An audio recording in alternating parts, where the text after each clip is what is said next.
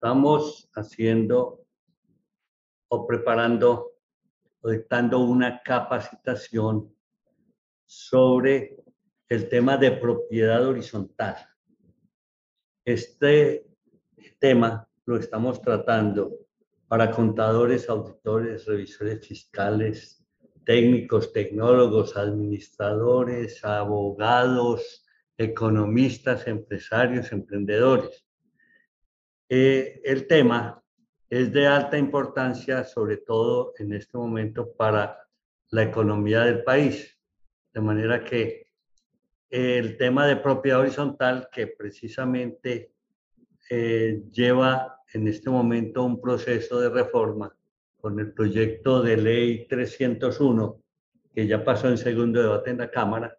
Entonces, sobre este tema vamos hablando en una capacitación en donde se han tratado ya 11 eh, temas con preguntas y respuestas, con la metodología de preguntas y respuestas. El contenido de esta capacitación son generalidades, administración, consejo de administración, asamblea general, actas de asamblea y consejo de administración, cuotas de administración, fondos de imprevistos, el contador público y la contabilidad, la tributación en la propiedad horizontal, asistencia y apoyo legal por parte de abogados, el revisor y la revisoría fiscal, servicio de vigilancia, comité de convivencia y temas varios.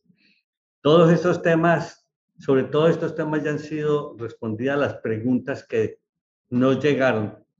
Eh, y en este momento entonces continuamos eh, con la grabación. Hemos respondido numerosas preguntas, hasta el momento llevamos 320 y completamos 367 eh, en esta eh, capacitación, dando respuestas a todas las preguntas que cada uno hace. No hay propuesta ninguna, sino que cada quien hace la pregunta y nosotros la vamos respondiendo. Entonces veamos el tema número 12 es el servicio de vigilancia en las copropiedades.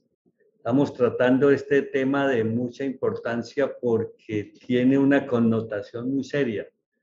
Se lleva eh, aproximadamente entre el 50 y el 60% de las cuotas de administración. O sea que si yo tengo 100 millones de recibo, que recibo de dinero o de ingresos por cuotas de administración, en el gasto figuraba más o menos 50 millones a 55 a 60 en promedio en todas las copropiedades.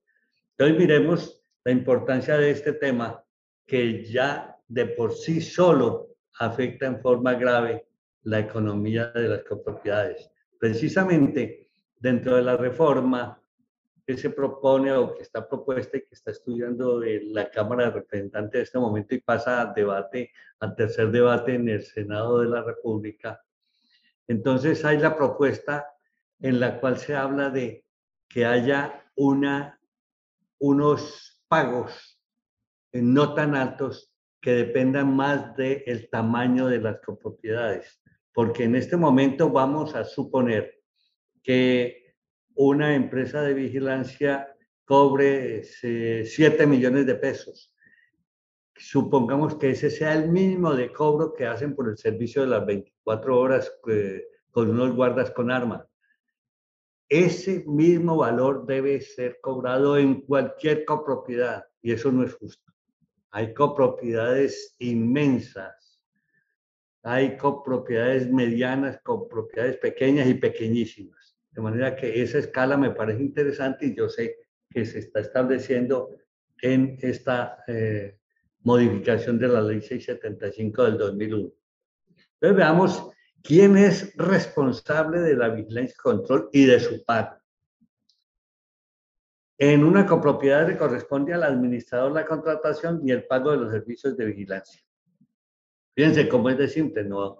En una copropiedad no hay tesorería, el tesorero es el mismo administrador, que es uno de los eh, detalles que hacen que para los contadores públicos hay una falta grande de control interno y de grandes riesgos en las copropiedades porque un solo, una sola persona de detenta un poder como representante legal, como administrador, como tesorero, como contratante, etcétera, etcétera. O sea, todas las condiciones se dan para que en un momento determinado un eh, administrador o un representante legal de una copropiedad que se tuerza, se fueron los recursos, se pueden perder y efectivamente suceden muchas oportunidades. Por esa razón también en esa reforma está proponiendo una, la creación de una lista de administradores que controlará las cámaras de comercio. La pregunta segunda, ¿se puede pagar vigilancia particular sin pagar las prestaciones sociales? Esta vigilancia es denominada conserjería. Y entonces la pregunta es no. En una copropiedad no pueden contratar servicios de vigilancia prestados por particulares so pena de incurrir en sanciones. Esto, entre otras cosas, debido a que quienes prestan servicios de esta manera no cuentan con la formación adecuada para actuar en casos de emergencia. Dado esto, deben contratarse servicios de vigilancia con empresas legalmente constituidas y autorizadas por la Superintendencia de Vigilancia y Seguridad Privada y que cuenten con licencia de funcionamiento expedida por la misma entidad. Bueno, aquí yo quiero hacer algunas aclaraciones. Esto es lo que establece la Superintendencia de la Vigilancia eh, bajo la legislación de la Superintendencia de Vigilancia y Seguridad Privada. Pero resulta que hay una, creadas unas cooperativas que prestan, eh, generalmente de trabajo asociado, que prestan el servicio de conserjería. Entonces, no es tan ilegal, pero no están en las condiciones, no hay la autorización por parte de la Superintendencia de Vigilancia y Seguridad Privada. En esto debemos entender que la, que la Superintendencia de Vigilancia y Seguridad Privada o todos los que tienen que ver con la seguridad privada fueron los que cogieron ese espacio y son los que mandan y cambian o modifican las normas de acuerdo con sus intereses. De manera que a mí me preocupa mucho porque la vigilancia está dominada en los grandes estamentos en tal forma que los cambios que pretendan hacerse por fuera de esos grandes estamentos no tienen paso en el Congreso, ni tienen paso en ninguna parte, ni tienen una reglamentación distinta de la que imponga la Superintendencia de Vigilancia y Seguridad Privada. La conserjería, eh, me parece a mí que es una forma de reducir los costos, que seguramente lo van a tener que reducir si el gobierno establece, perdón, si se aprueba en el Congreso el proyecto de ley 301 eh, que está para modificar la ley 675 del 2001. Una tercera pregunta, ¿se puede pedir a las empresas de vigilancia rebajan las tarifas establecidas para las copropiedades por la Superintendencia de Vigilancia y Seguridad Privada? La respuesta es no. La Superintendencia de Vigilancia y Seguridad Privada anualmente expide una circular con las tarifas establecidas para la contratación de servicios de vigilancia. Estas tarifas son fijas esto supone que no podrán ser aumentadas ni disminuidas por ninguna de las partes, es decir, ni por las empresas que prestan el servicio, ni por aquellas personas naturales o jurídicas que lo requieren. Conviene mencionar que las tarifas para la contratación de estos servicios para el año 2021 se encuentran dispuestas en la circular externa 2020-13 45455 del 2020. De manera que no eh, se puede pedir rebaja en las tarifas establecidas. Sin embargo, vamos así, hay un quiebre que generalmente se puede hacer es porque unas empresas de vigilancia pueden dar valores agregados que, eh, que constituyen una reducción del costo del servicio, pero no como tal, sino que mejora de pronto las condiciones del servicio, eh, no afectando estas disposiciones de la Superintendencia de Vigilancia Privada. Entonces, sí hay, eh, y en esto lo recomiendo, que se negocie, se negocien algunos valores agregados que pueden dar en un momento a las empresas de vigilancia, como las que pueden ser de colocar algunas cámaras, etcétera, etcétera. Eso ya lo estudiará cada copropiedad de cada consejo de administración o cada asamblea como lo quiera hacer. La cuarta, ¿Cuál es la responsabilidad del administrador y de los copropietarios por contratar servicios de seguridad privada que no estén acreditados, o sea, que son ilegales?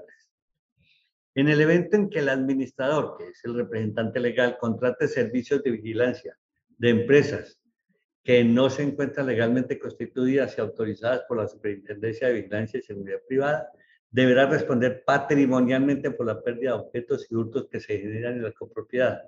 Esto debido a que actuó con negligencia respecto a su obligación de garantizar la seguridad de los copropietarios.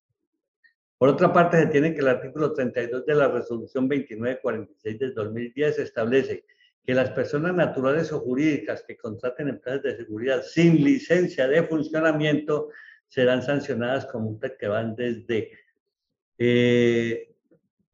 20 eh, salarios mínimos legales, mensuales legales vigentes, o sea, 18 millones 170 520 para 2021, hasta 40 salarios mínimos legales mensuales vigentes, 36 341 040. De manera que no puede contratarse seguridad que no sea legal. La discusión va a ser sobre el servicio de conserjería en que está dando apoyo las empresas eh, de cooperativa de trabajo social.